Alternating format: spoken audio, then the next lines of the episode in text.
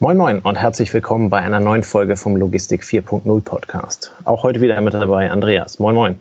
Hi Tobias, servus. Andreas, wir nähern uns dem äh, Ende des Jahres. Wir schauen auch gerne mal ein bisschen, über diese ganzen Folgen, die wir dieses Jahr produziert haben. Wir, wir mussten feststellen, dass wir fast jede Woche, nur vor Ostern war mal eine Woche, wo wir es nicht gemacht haben, aber ansonsten fast jede Woche einen neuen Podcast gebracht haben. Ähm, und das Schöne ist, man kann sich ja dann also Statistiken anschauen ähm, welche, welche Podcasts halt eben sehr viel gehört wurden und welche weniger gehört wurden. Und dabei haben wir festgestellt, ähm, dass diese äh, äh Grundlagenfolgen zu Logistik ähm, relativ gut performt haben, äh, aus unserer Sicht ähm, umgedreht für den Hörer sehr interessant waren, ähm, weswegen wir ähm, mal heute nicht die bösen Wörter äh, Corona oder Weihnachtsgeschäft oder sonst irgendwas in den Mund nehmen wollen, ähm, sondern wir wollen uns heute um ein Thema der Intralogistik kümmern. Ähm, Intralogistik ist das, was wir eigentlich beide ja, lange Zeit gemacht haben, ähm, beide auch schon bei, bei mehreren Arbeitgebern. Ähm, äh, äh, von, von, daher wollen wir einmal schauen, was ist Intralogistik heute und damit wir da auch die Verknüpfung dann zu uns bekommen, was ist denn Intralogistik 4.0? Also wohin entwickelt, äh, ent, entwickelt sich die Intralogistik und ähm, ist diese, diese viel zitierte Vision der komplett äh, dunklen Halle, wo du also quasi überhaupt keine Lampen mehr einbauen musst, ähm, weil alles automatisch äh, läuft, ist die überhaupt real? Ist die realistisch? Ähm, und äh, wann, wann werden wir die haben? Andreas, du hast das bei, bei zwei Arbeitgebern mitgemacht. Was, was, ist denn, was ist denn Intralogistik für dich? Ja, kurz gesagt ist Intralogistik alles, was in der Halle stattfindet. Also ich bin jetzt kein, ich war nie beim Stahlhändler oder ähnliches, der sagt, nee, Intralogistik ist auch Außenbereich, weil da liegen unsere Träger und die sind ja wetterbeständig, sondern für mich als, als Handelslogistiker ist Intralogistik alles, was innerhalb der Halle stattfindet, alles, was auf der eigenen Fläche stattfindet ähm, oder auf den Lagerflächen stattfindet ähm, beziehungsweise ja, ähm, was eben Abgrenzung ist ähm, zum Transport, ganz klar, sobald die Ware ähm, auf, ein, auf einen LKW geht und dieser LKW Betriebsgelände verlässt und dieser LKW zum, nicht zum Ziel hat, irgendwo anders äh, zu einem Kunden zu fahren oder von dem Lieferanten was abzuholen, also außerhalb der Werke, dann würde ich sagen, ähm, das ist Intralogistik, ja. Ja. Ähm, wenn wir uns an der Stelle mal äh, eine, eine Quelle bedienen, die das vielleicht äh, objektiver sehen kann äh, als, als wir. Ähm, bei Wikipedia steht zum Beispiel, als Intralogistik bezeichnet man die logistischen Material- und Warenflüsse, die sich innerhalb eines Betriebsgeländes abspielen. Das ist genau das, was du gerade gesagt hast, also was alles innerhalb der Halle ist und der Stahlhändler ist, für den ist halt eben Intralogistik auch das, was, äh, was außerhalb der Halle passiert. Ähm, äh, gerade bei, bei riesigen äh, Chemie-Stahlunternehmen oder sowas, die haben ja ja, die haben ja Betriebsgelände, ähm, da, äh, da, fahren eigene Busse mit 25 äh, Haltestellen. Ja, BSF ähm, das ist, kann, man, kann man fast als Stadt bezeichnen. Ja, genau. Ne? Also, ähm, dass das dann also alles unter, unter die Begrifflichkeit ähm, Intralogistik ähm, fällt, nachvollziehbar für mich, auch wenn ich dir vollkommen zustimme, für, für mich als Handelslogistiker ist Intralogistik das, was irgendwie in der Halle passiert das heißt also ab dem Moment, wo, wo irgendwo ein LKW hinten die Plane aufschlägt oder die Türen aufmacht ähm, und, und ansetzt, ähm, bis zu dem Moment, wo also fertig kommissionierte Ware dann wieder auf einem LKW ähm, verschwindet. Ähm, man kann das so ein bisschen zusammenfassen als ähm, Wareneingang. Das ist das, wo es losgeht. Ne? Also wo, wo die Intralogistik halt eben entsprechend ähm, startet. Ähm, der ein oder andere hat also noch eine vorgelagerte Beschaffungslogistik, ähm, die er halt eben auch in-house macht, was man dann also im weitesten Sinne auch schon als Intralogistik ähm, bezeichnen könnte, wollen wir aber heute nicht weiter ähm, darauf eingehen, sondern dann ist ja alles das, was halt eben entsprechend nach, danach passiert. Also Lagersysteme sämtlicher Art, ne? sei es also mit dem, mit dem Handhubwagen, sei es also ähm, mit, mit, dem, äh, mit dem Stapler oder mit der Ameise oder sonst irgendwas. Sämtliche Fördersysteme, die also dann halbautomatisch oder komplett automatisch ähm, äh, laufen, äh, sei es also das, das, das Kleinteilelager, das Großteilelager, irgendwelche Telematiksysteme, die halt hinten, dann hinten dran sind, ähm, als auch die komplette Software, die da steuert. Ne? Also das ist alles, alles in irgendeiner Art und Weise dann halt eben ähm, Intralogistik, so wie wir es ja heute kennen. Ich weiß nicht, hast du noch Erinnerungen an, an, an frühere Zeiten, wie das irgendwann mal da war? Ähm, oder kennst du es eigentlich auch nur auf dem Stand? Ich kenne es schon noch mit Zettel und Papier. Ähm, okay. Also so in ganz frühen Ausbildungszeiten sozusagen um die 2000er rum. Da wurde ähm, bei Discount-Lägern noch mit Zettel kommissioniert. und mit Zettel abgeglichen, ob die Ware vollständig ist. Und dann hat sich das Richtung TFT-Monitore, WLAN entwickelt. Mhm. Und ähm, ja, dann sind die Papierlisten so langsam verschwunden. Wobei, ich muss auch sagen, auch, auch in der Buchlogistik, in der ich tätig war, hat man noch vom Zettel kommissioniert und mit dem Kugelschreiber abgehakt und gleichzeitig auch das Papier genutzt, um sozusagen gleich für den Buchhändler das Buch ähm, zu labeln, also gleich den Barcode und den Preis und den Namen der Buchhandlung, die es kauft, drauf zu, drauf zu stickern. Ähm, also da gibt es, glaube ich, auch heute noch Systeme, wo eben nicht alles digitalisiert ist, sondern wo immer noch ein Lieferschein mit einer Wanne verheiratet wird. Die Wanne fährt dann auf Rollbahn durchs Lager ich glaube, das findet sich doch noch bei dem einen oder anderen und vor allem in einem Bereich, wo eben eine Automatisierung nur bedingt möglich ist. Wenn du sehr sperrige, sehr lange, sehr volumenbezogene Güter hast, dann ist, glaube ich, der Papier-Pickzettel, ähm, der dann zum Lieferschein in irgendeiner Art und Weise wird, ja schon noch ein gewisser Standard. Ja. ja. Ja gut, abseits, abseits ist eigentlich ein Standardgeschäft ist, also äh, der, der 80, 90 Prozent, die jeder halt eben bewegt, wird es ja. das ja wahrscheinlich dann halt eben auch immer noch weitergeben. Ja. Ähm, wir wollen uns aber heute ein bisschen darauf ähm, äh, konzentrieren, auf, auf, auf das, was dann halt eben dazwischen ähm, äh, passiert. Das, was dieser der Prozess zwischen Wareneingang und Warenausgang ist, ähm, der, der in der großen Masse ähm, dann also im Lager, sei es also der Stahlträger oder sei es halt eben äh, das Handelsgut, was, was durch irgendein Lager durchgeht. Ähm, was ist deine Erfahrung oder beziehungsweise was sind so deine deine Ideen dazu, was sich da in der Zukunft ändern könnte, beziehungsweise per heute dann halt eben auch schon geändert hat? Ja, der Wareneingang früher war, glaube ich, sehr von Qualitätskontrolle geprägt. Also extrem, ne? so wie so, ein, wie so ein Gate. Hier kommst du nicht vorbei, wenn du nicht die Qualität lieferst, die wir brauchen. Mhm. Ähm, das, das verändert sich, glaube ich, also vor allem im Handel ähm, mit sehr sagen wir, sehr ähm, hohen Volumen sieht man, dass da eine gewisse Qualität nach einer gewissen Zeit auch so bei, bei diversen Lieferanten akzeptiert und, und unterstellt wird. Und so wird der Wareneingang schneller und äh, bewegt sich hin zu einem relativ flotten Vereinnahmungsprozess.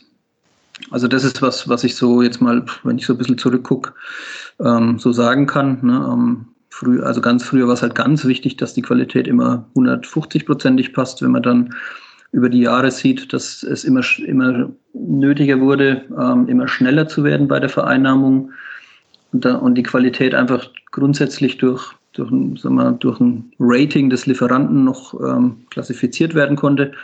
Dann, ähm, dann geht es bei Lieferanten, die halt A geratet sind, deutlich schneller und man vereinnahmt nur noch und schiebt nur noch rein, ähm, ja. sodass sich die Ware im besten Fall im Wareneingang bewegt. Und es gibt ja auch Händler, die im Wareneingang dringende Ware schon praktisch auf dem Abstellgleis schieben, wo es dann sofort wieder zum Warenausgang wird.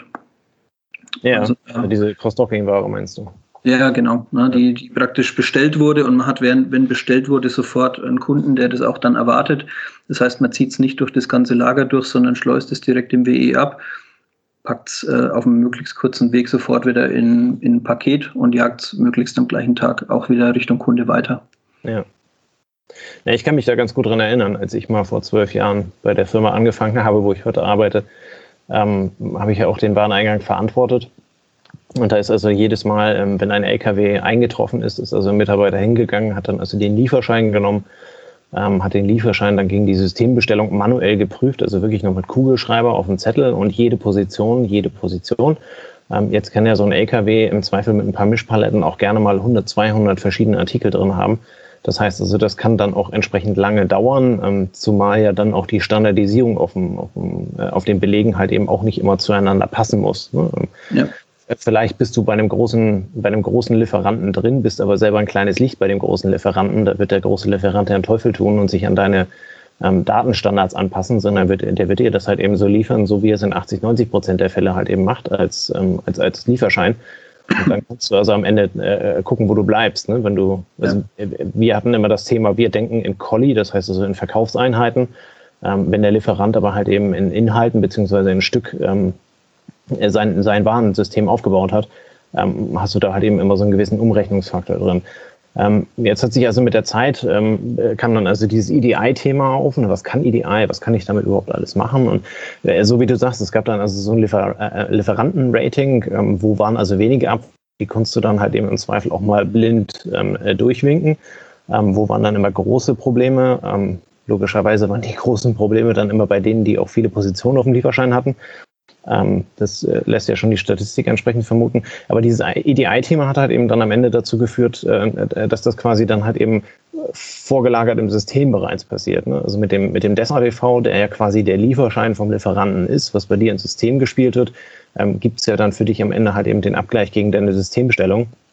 Und der jeweilige Bereich kann das dann kann das also ähm, einsehen. Ähm, und heute sind wir fast, ähm, fast eher dabei, ähm, äh, zu gucken, dass man also diese, diese Warenannahme so weit digitalisiert, dass also der Fahrer überhaupt nicht mehr ans Fenster kommen muss, ne? äh, sondern ja.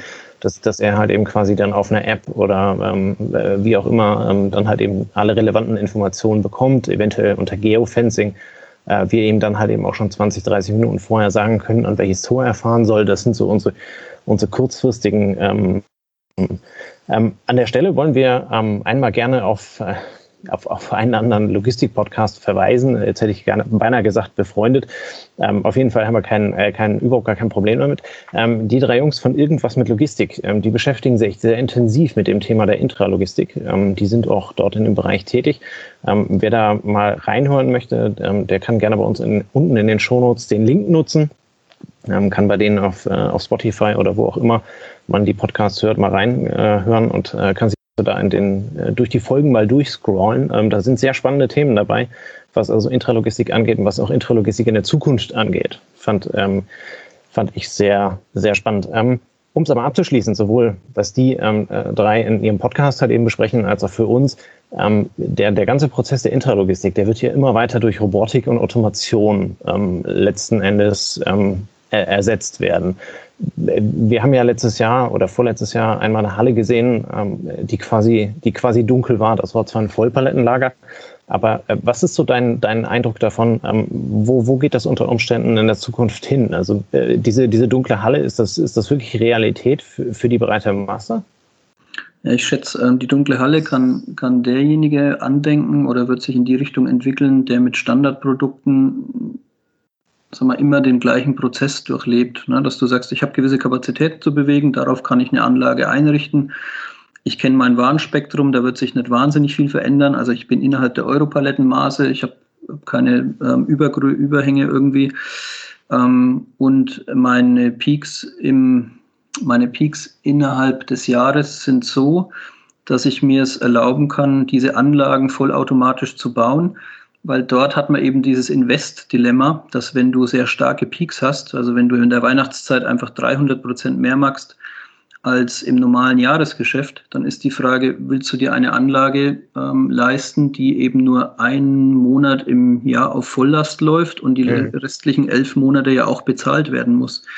Und, ähm, und ich glaube, da ähm, da gibt es dann immer so diese Grenzen. Ne? Wer da anstrebt, eine Vollautomatisierung zu machen, der muss sich halt diesen Invest überlegen, ob der sich wirklich für ihn lohnt, ob das zu seinem Geschäft passt, auch ob sein Geschäft so konstant bleibt, wie er das vermutet. Ne? Wenn du jetzt überlegst, was passiert, wenn Großhändler ähm, aufgefordert werden, E-Commerce zu machen, ähm, wie sich deren Logistikprozesse verändern. Und wenn du jetzt eine Anlage baust, die eine Amortisationszeit von 15 Jahren hat und die war auf Großhandel ausgerichtet, ähm, ja.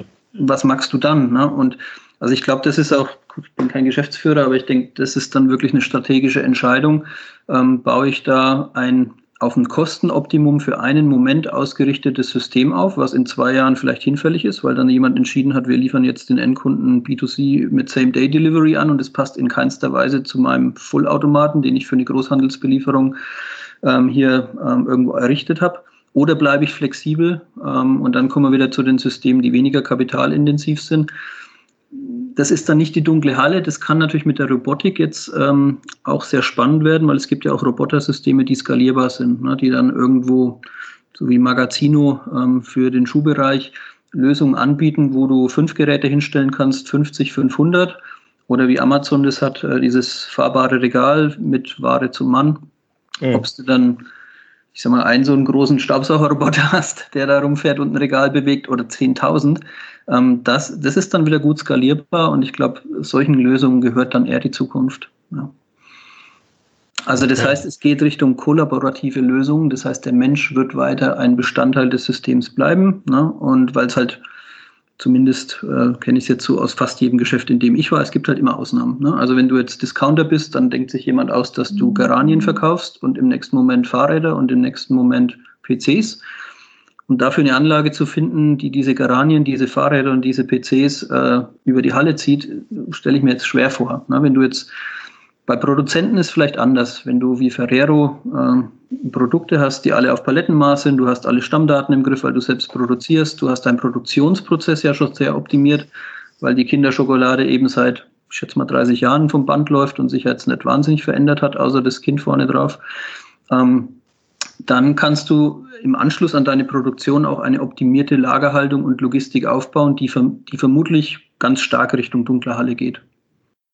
Ja. Aber wenn, wenn du den Endkunden zum Ziel hast und keine Ahnung, ähm, nicht weißt, ob der nächste, nächstes Jahr dann vielleicht doch innerhalb eines Tages beliefert werden will, oder, ne, also auch das Thema, wo steht denn so ein Megalager, so ein Mega-Investlager, steht es in Bad Hersfeld und beliefert ganz Deutschland? Äh, Europa schaffst du nicht wahrscheinlich oder nur bedingt mit den geforderten Laufzeiten.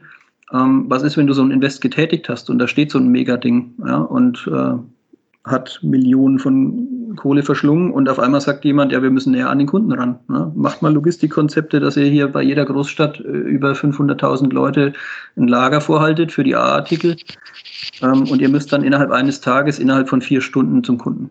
Und, und ich glaube, da, ähm, da ist die dunkle Halle halt dann eine Lösung für manche Bereiche, wie gesagt, vielleicht sehr produktionsnah. Und die skalierbare Lösung, die flexible Lösung, die ich auch innerhalb von Monaten vielleicht aus dem Boden stampfen kann, organisieren kann. Das ist die zweite Lösung. Und das geht dann eher äh, kollaborativ, ne, wo dann vielleicht Roboter und Mensch zusammenarbeiten, um eben das zu schaffen, was zu schaffen ist. Mhm. ähm, den, also das, was du gerade gesagt hast, fand ich ganz spannend. Ne? Dieses äh, müssen wir in Bad Hersfeld, äh, was quasi dann Logistikmittelpunkt von Deutschland ist, ähm, müssen wir da was Riesiges hinbauen, wenn da überhaupt noch irgendwas hinpasst. Ähm, oder, oder müssen wir uns halt eben ein, ein, Stück weit darauf konzentrieren, was, was, was will unser Kunde? Da haben wir jetzt auch schon relativ häufig drüber gesprochen, gerade, gerade jetzt Corona-bedingt. Ähm, möchte, möchte der Kunde ja doch viel kleinteiligere Sendungen haben, als das vorher der Fall war.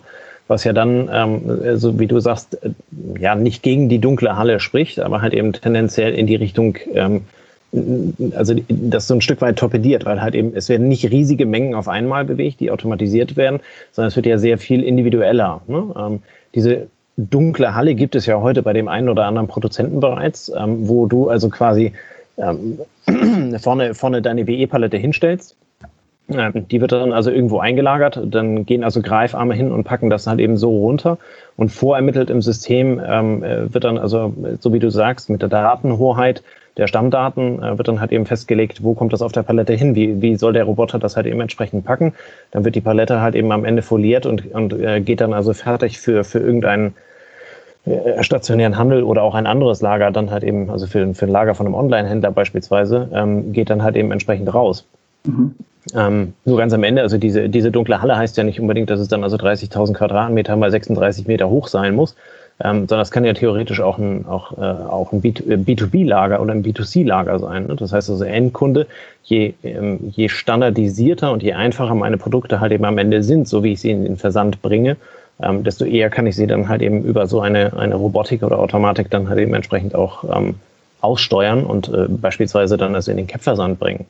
Ja, also die, die Pharma, die Pharma ähm, Großhändler machen das ja schon sehr lange. Ne? Da gibt es diesen Begriff äh, des Zigarettenautomaten, der die Aspirinschachtel ähm, in die Kiste schmeißt, während die relativ flott über ein Band vorbeifährt, ja schon sehr, also schon Jahrzehnte, glaube ich, ne? Weil du hast Standardverpackung, du hast äh, einfache Maße für einen Logistiker, du hast leichtes Gewicht ähm, und dann fährt sozusagen eine Wanne für die Apotheke hier so ein Fließband entlang und von links und rechts schmeißen Automaten nur noch die Ware dazu. Ja. Ähm, und äh, also in die Richtung oder dann mit Greifarm, wie du sagst. Greifarm wird ja bei Discountern und bei Lebensmitteleinzelhändlern auch schon getestet. Gibt es Anlagen von SSI, ähm, die dann vor allem auch beim um Umkonfektionieren helfen. Ne? Also wenn als Beispiel du hast eine Palette Cola, eine Palette Fanta und du möchtest eine Mischpalette an den äh, City-Laden schicken, dann baut dir halt dieser Roboterarm hier die Paletten so zusammen, wie du das möchtest, über Nacht und die stehen dann morgens fertig da. Ähm, also da gibt es Anwendungen, vor allem halt, wenn du große Volumen bewegst und wenn du, ja, wie der LEH halt wirklich Masse durchschiebst.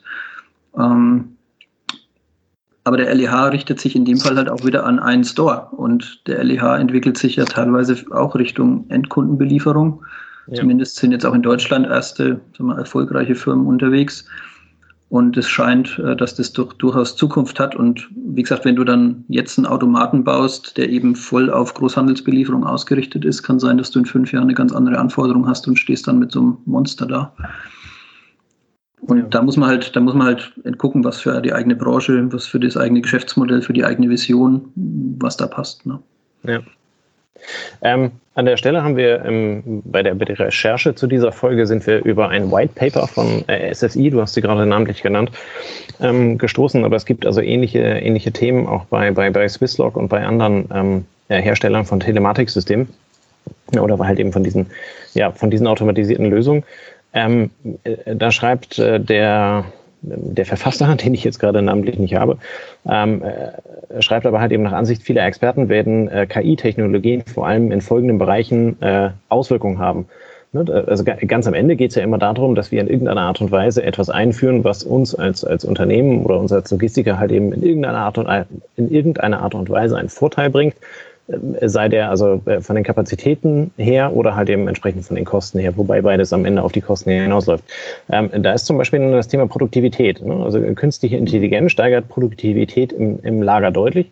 Darüber haben wir ja gerade gesprochen. Ne? Also gerade bei, gerade bei standardisierten Produkten ähm, lässt sich das automatisch ähm, äh, ja, ver vermutlich vereinfachter ähm, schneller und kostengünstiger ähm, äh, ja, voranbringen oder halt eben kommissionieren ähm, sodass da entsprechende Einsparungen ähm, entstehen. Ich habe jetzt gerade vergangene Woche mit einem ehemaligen Kollegen äh, telefoniert, ähm, der genau ja so, so ein Lager im, im, im Teststadium betreibt. Und der sagte, das, das hat relativ lange gedauert, bis man, bis man sich da also eingegroovt hatte, bis man das also verstanden hat.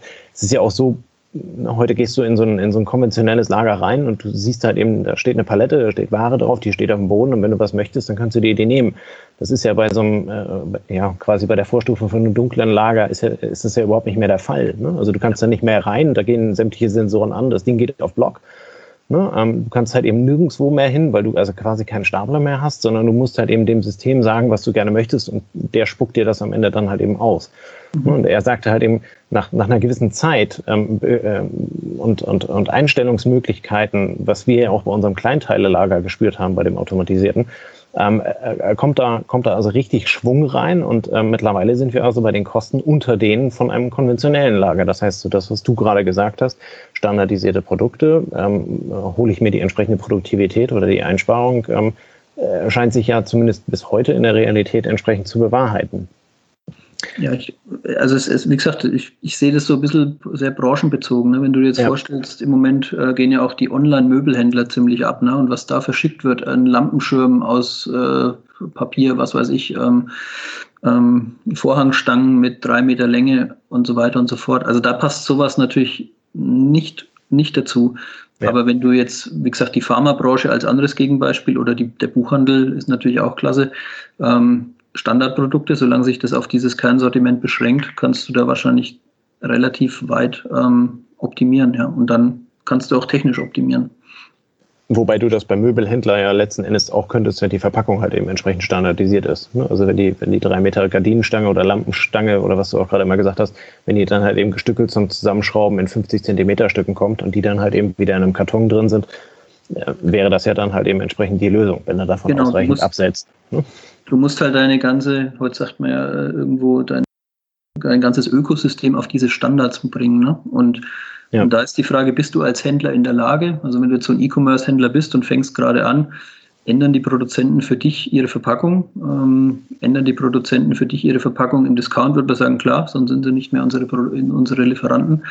Aber für, für diese neuen Firmen ähm, ist halt die Frage, bekommt man das hin? Ja.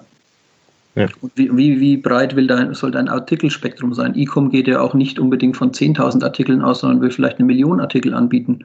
Ja. Und, und habe ich dann diese Million kann man wieder diskutieren, kann man sagen, ja, aber du kannst ja die A-Artikel trotzdem in den Vollautomaten legen und die B- und C-Artikel, die hast du dann doch in der Halle nebendran. Und ich glaube, es geht eher so in die äh, hybride Lösung rein. Ne? Für ja. Händler, die sehr flexibel bleiben wollen, die überlegen sich, Mensch, welchen Anteil unseres Sortiments packen wir in Automaten?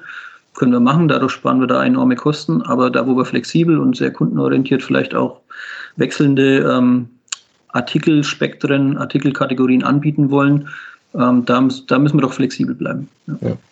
Wobei da stellt sich ja, also wenn, wenn man jetzt ein Stückchen weitergeht und ähm, unserem Protokoll gerade nicht ganz folgt, ähm, ja. da stellt sich ja dann auch fast die Frage, brauchst du überhaupt noch so ein Lager? Ne? Also wenn, wenn, du, wenn du sowieso an deinen Endkunden per Cap verschickst und ähm, äh, dir quasi von, von deinem Lieferanten Ware ins Lager holst, die einlagerst, äh, sie am Ende dann halt eben kundengerecht wieder auslagerst und per Cap verschickst, warum macht das dann halt eben nicht direkt der Lieferant? Also da kannst du ja ähm, kannst du so eine Art, äh, keine Ahnung, virtuelles Lager oder fiktives Lager, einen fiktiven äh, Lieferantenbestand bei dir halt eben entsprechend einbuchen.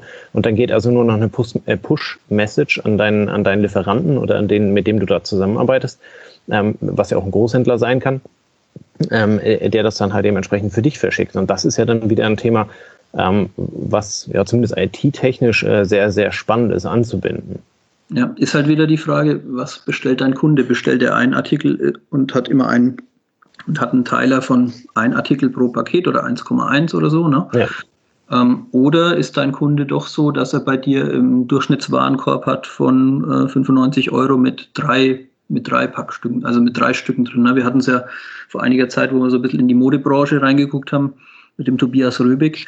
Ähm, bestellt, der, bestellt der Kunde eine Jacke oder bestellt er vier Jacken, um dann anzuprobieren und drei wieder zurückzuschicken? Und ja. wenn er vier bestellt und du machst dieses Dropshipping oder ne, also vom Lieferanten direkt, dann sagt der Lieferant vielleicht, also wenn ich das für dich mach, machen soll, dann kostet der Versand XY und dann geht dir halt deine Marge relativ schnell flöten. Ist ja heute schon so bei Online-Händlern, dass die Marge ähm, teilweise nicht ganz so prickelnd ist. Ne? Und wenn du dann noch überlegst, dass die vier Jacken über vier Pakete ähm, und eins aus Schweden und eins aus Frankreich und eins aus Spanien an den Kunden gehen, dann hat der Großhändler, dann hat der E-Commerce-Händler für sein Lager doch wieder eine Daseinsberechtigung, nämlich diese Konsolidierung, ähm, ja. um dann ein Paket zu schicken. Ne? Gut, aber auf der anderen Seite im umgedrehten Sinne, wenn du ähm, einen hochspezialisierten Online-Shop für irgendwas hast, ähm, dann im Zweifel halt eben auch hochpreisige Güter. Ähm, mir fällt jetzt gerade so, äh, keine Ahnung, irgendwelche teuren Elektromaschinen oder weißt ja, du, Spezialwerkzeuge für Zahnärzte. Nimm Grafikkarten oder so, ne? Könnte man auch ja. sagen. Da ist ja Kapitalbindung äh, der Tod. Ja? Also wenn du da zu viel an Lager hast und du wartest ein halbes Jahr, dann ist die Hälfte der Kohle weg. Ja, genau. Ne? Und da kannst du dann halt eben, außer der Bitcoin steigt, dann gehen Grafikkarten wieder relativ gut, so wie aktuell. Okay. Äh, AMD und Nvidia freuen sich wieder auf das letzte Quartalsergebnis, weil die gerade wieder wie bescheuert verkaufen.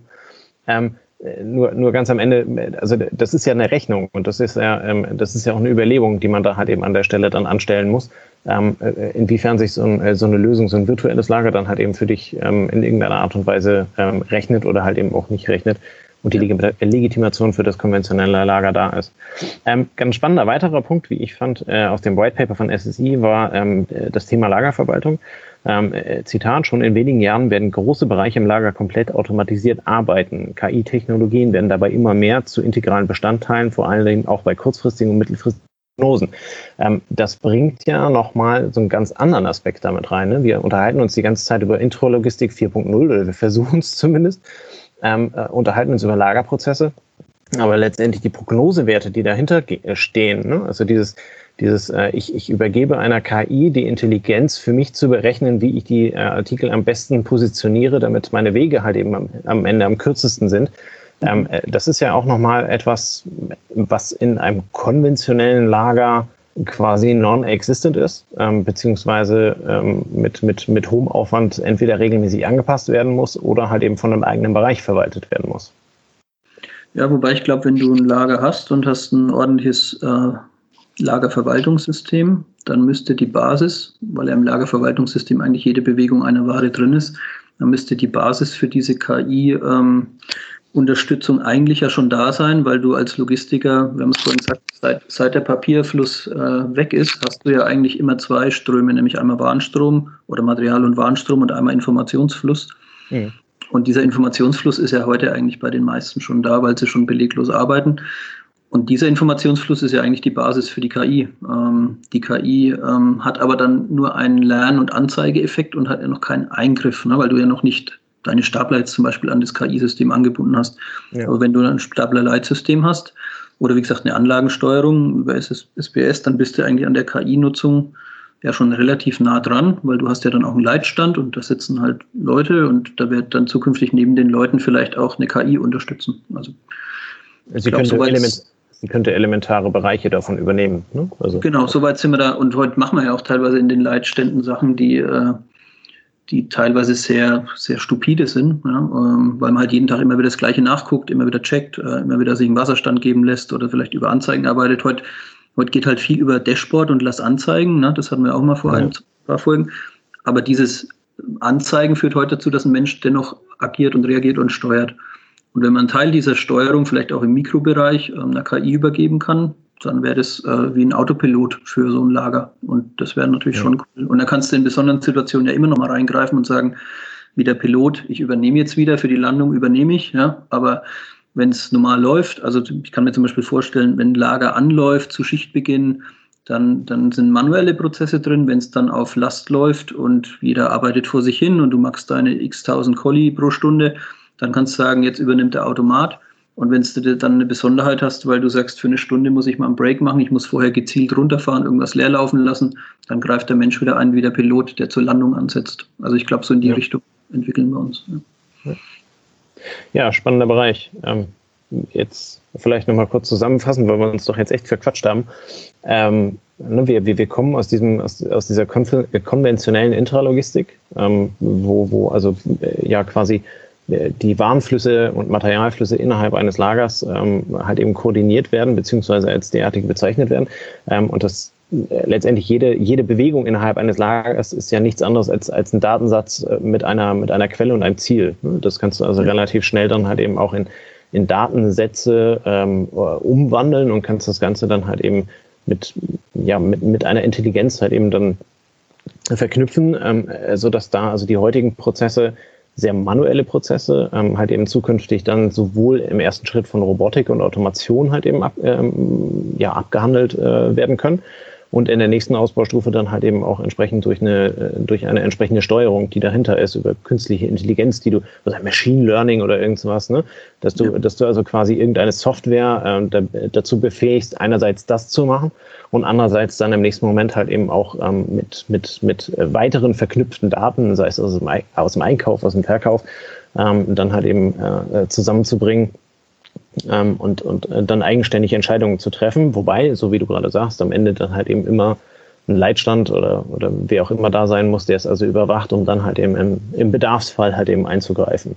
Ja, also die, die Grundlagen sind in der Logistik schon eigentlich klasse. Was wir tun, dann machen wir 24 Stunden am Tag immer repetit, also immer wiederholend äh, eigentlich das Gleiche.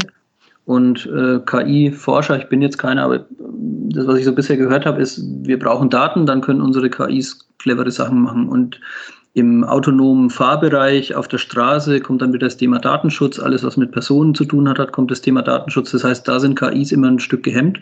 Aber innerhalb des Logistikslagers ähm, die Materialströme voll ähm, praktisch datentechnisch zur Verfügung zu stellen, und dann über Jahre teilweise zur Verfügung zu stellen, das ist ja überhaupt kein Problem vom Prinzip her. Ja. Und ähm, ich glaube, dass da eine KI ähm, relativ, ähm, relativ schnell Muster erkennt, die heute in dem Leitstand vielleicht so verborgen sind, dass der Mensch äh, vielleicht sogar kontraproduktiv sich verhält. Ähm, weil es ja doch ein bisschen ist wie ein Schachspiel, ne? und da haben wir ja schon gelernt, äh, die Schachcomputer übertreffen ja den Menschen schon lange.